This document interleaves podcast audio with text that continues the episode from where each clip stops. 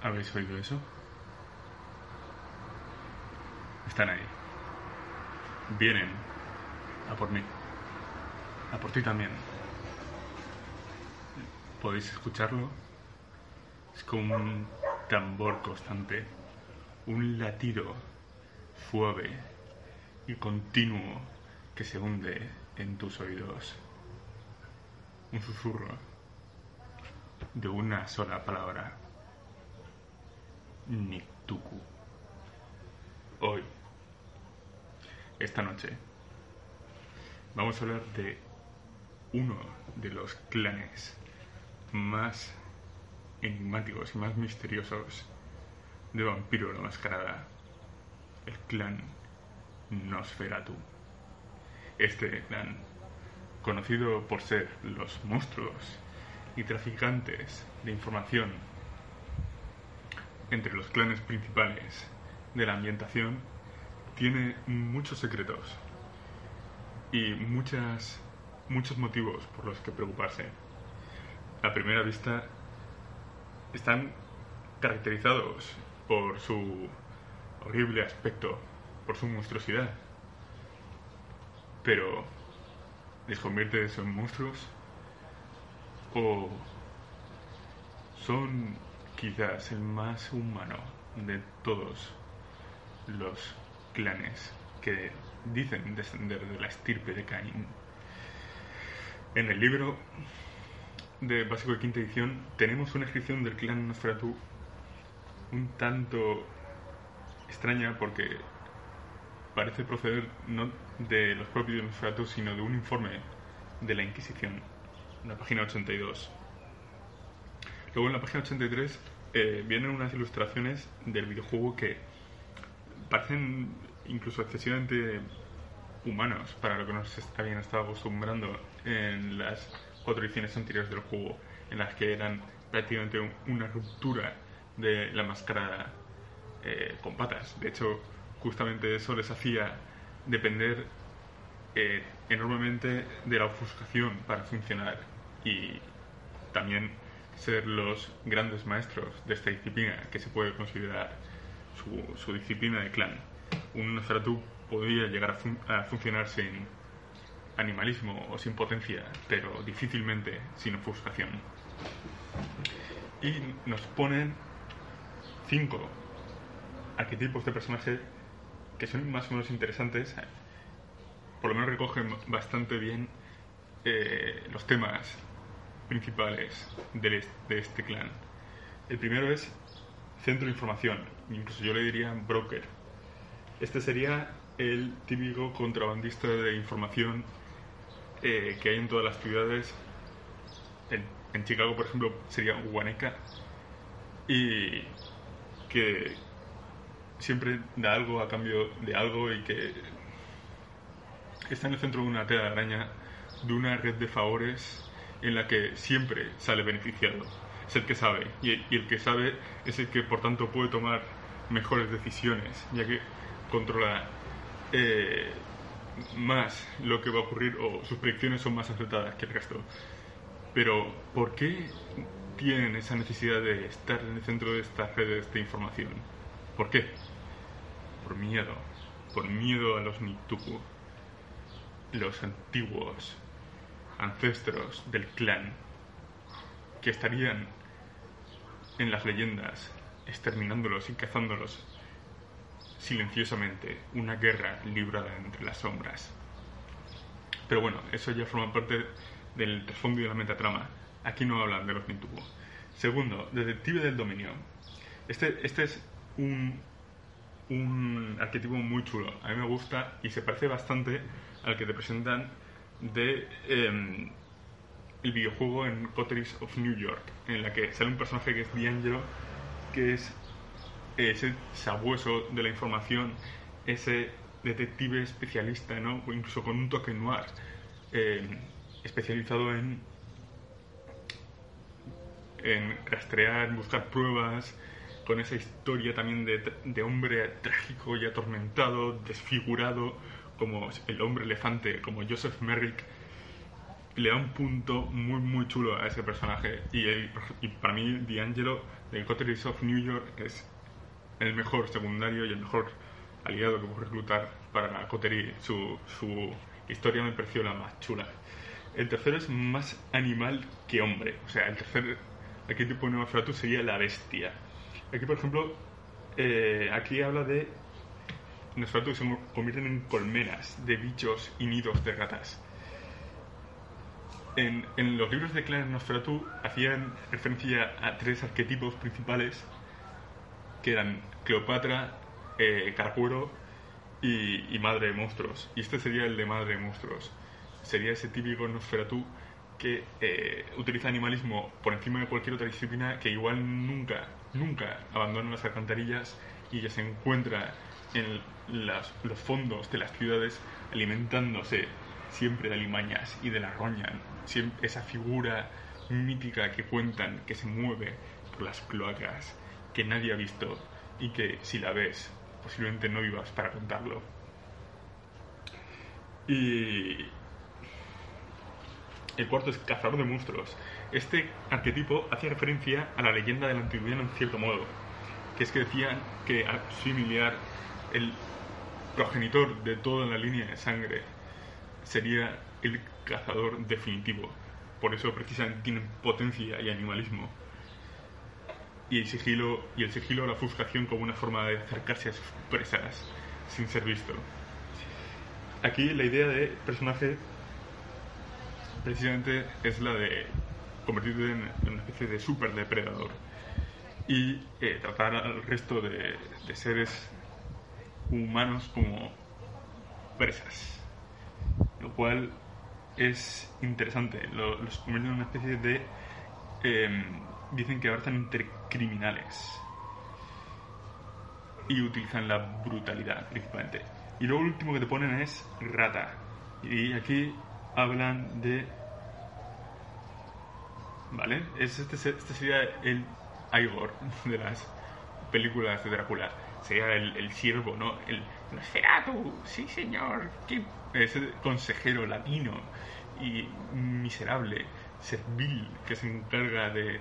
de este visir que se encarga de, servir a los deseos de, de cualquier otro personaje de la corte, pero que luego en realidad esta rata traidora puede ser un perfecto espía que todo el mundo subestima y que manipula al resto de jugadores y personajes de la corte. Además de estos cinco, los, yo añadiría los clásicos, que son los que eh, mencionaba en los libros de clan antiguos, que son la Cleopatra, que sería, por ejemplo, la que aparece en el Bloodlines 1, un personaje eh, que en vida fue bellísimo y que fue abrazado como castigo por el clan. El caracuero sería un tipo de monstruo, de bestia, que se regodea en su inhumanidad y que, y que abraza su monstruosidad de un modo salvaje, quemando por completo eh, su humanidad a marchas forzadas. Eh, sería una especie de asesinos en serie, como el propio caracuero de las películas. Y este lo he utilizado y la verdad es que impresiona bastante. Y bueno, las disciplinas son las mismas de siempre, este clan no han cambiado, tienen animalismo, ofuscación y potencia. Eh, animalismo y potencia yo diría que han mejorado un poquito, ofuscación es más discutible porque yo creo que sí que ha tenido un, cierto equilibrio a la baja. Por ejemplo, la máscara de las mil caras antes te permitía transformarte en una persona concreta, ahora eso lo hace a nivel 4 en lugar de a nivel 3 eh, y ahora es, más fácil descubrir si estás ofuscado, si tienes Outpes que antes. Antes tenías que tener el mismo nivel de, de que el, que el Nosferatu que estaba ofuscado. Ahora con tener Outpes 1 puedes intentar, aunque no es fácil porque tienes una tirada enfrentada y al final si el otro tiene ofuscación 4 y tú tienes Outpes 1, por muy... O sea, aunque tenga la posibilidad es prácticamente eh, imposible, pero puedes intentarlo. Eh, y bueno, pues aparte de eso, las disciplinas, pues muy estables, ya dicen quinta edición un reequilibrio de todo y yo lo considero bastante positivo y potencia ahora asusta mucho más que antes porque ya no hay disciplinas que hagan tantos agravados y potencia por tanto es ha, incrementado bastante su, su, nivel de letalidad prohibición esta es la eh, debilidad de clan y es su referencia, su aspecto monstruoso. Aquí dicen que empiezan con el defecto repulsivo menos 2. O sea, supongo que son menos 2 dados a las tiradas. Que eh, hagan referencia a eh, una interacción social. O a pasar por humano. Incluso a las tiradas eh, que impliquen pasar por, humano usando ofuscación. Lo cual es una putada enorme. Permitidme el mal lenguaje. Es decir, antiguamente pues, hacías tu tirada de ofuscación y si te salía bien mientras el poder estuviera activo, podías pasar por humano. Y puedo equivocarme, no estoy seguro, pero no necesitabas eh, apariencia para esa tirada. Ahora el menos 2 sí que se aplicaría a esas tiradas. Y, ya está, en el libro básico no hay mucho más. ¿Qué dicen las expansiones de los Nosferatu? Porque los Nosferatu son uno de los clanes que en las expansiones tiene más eh, hojas de trasfondo. Eh, viene la hoja de trasfondo de Celios. Celios es un personaje de edad oscura que se, supuestamente sería el arquitecto de todos los subsuelos, de todos los laberintos que se esconden bajo las ciudades de Europa. Un personaje eh, fascinante que aparece en Transilvania Nocturna. Eh, aquí, eh, eso en la partida estaría reflejado como que tu personaje puede conocer esos laberintos, esos túneles bajo las ciudades, puede moverse por ellos como si fuera su propia... Los hubiera creado él mismo y es un experto guía y un experto em, explorador de ese, de ese laberinto, de ese submundo en las cloacas que esconden algunas ciudades. ¿Qué más? Eh, había otro, otro, otra hoja de datos, creo que es el Fall of London, que implicaba un personaje que era una especie de rey del submundo llamado Oscar Asando, que le llamaban el rey de la noche o el rey de, Sí, creo que era el rey de la noche, como, si fuera Juego de Tronos. Y este era como una especie de, rey de, de, un submundo criminal, ¿no? Como, una, como un Nosferatu llevado a lo mafioso. De hecho, hay, para mí el antagonista más chulo de toda la, aventura de Fall of London, que algún día lo, lo, la trataré, es, es el Nosferatu. Esa idea de, de capo del crimen pero, pero en el submundo, ¿no? un capo del crimen sucio, desprovisto de, de, toda esa nobleza y aristocracia que se les da a los mafiosos italianos de la Cosa Nostra. Y eh, poco más. Realmente aquí el, personaje canon más icónico siempre fue Calebros, que era el personaje eh, canon de la tercera edición. Y Calebros era el príncipe de Nueva York que sabía demasiado y que no quería ocupar ese cargo ¿Por qué no quería ser príncipe Calebros? Pues porque decía que Nueva York en sus túneles escondía algo. Y está preocupado por ello. Y además, no era idiota. Y los Nosferatu son lo suficientemente inteligentes como para saber que el que ocupa un cargo de príncipe no solo ocupa un cargo de prestigio, sino que es el primer objetivo de un enemigo que quiere atacar a la secta. Con lo cual, los Nosferatu, expertos en la supervivencia, ponen por encima el sobrevivir a un ataque enemigo que el convertirte en los líderes y en los reyes de la camarilla. Y por eso son, son poco proclives a reclamar el título de príncipe. No tanto el de sheriff o el arconte, que sí que reclaman a menudo porque son muy buenos investigadores, pero muy, muy poco dados a, a ocupar títulos de prestigio en la camarilla. Otro otra cosa que sí que me gustaría comentaros es que antiguamente a los Nosferatu eh, los caracterizaban por ser hackers muy expertos. Por ejemplo, el de Bloodlines, Mitnick, eh, es un personaje muy estándar, muy típico.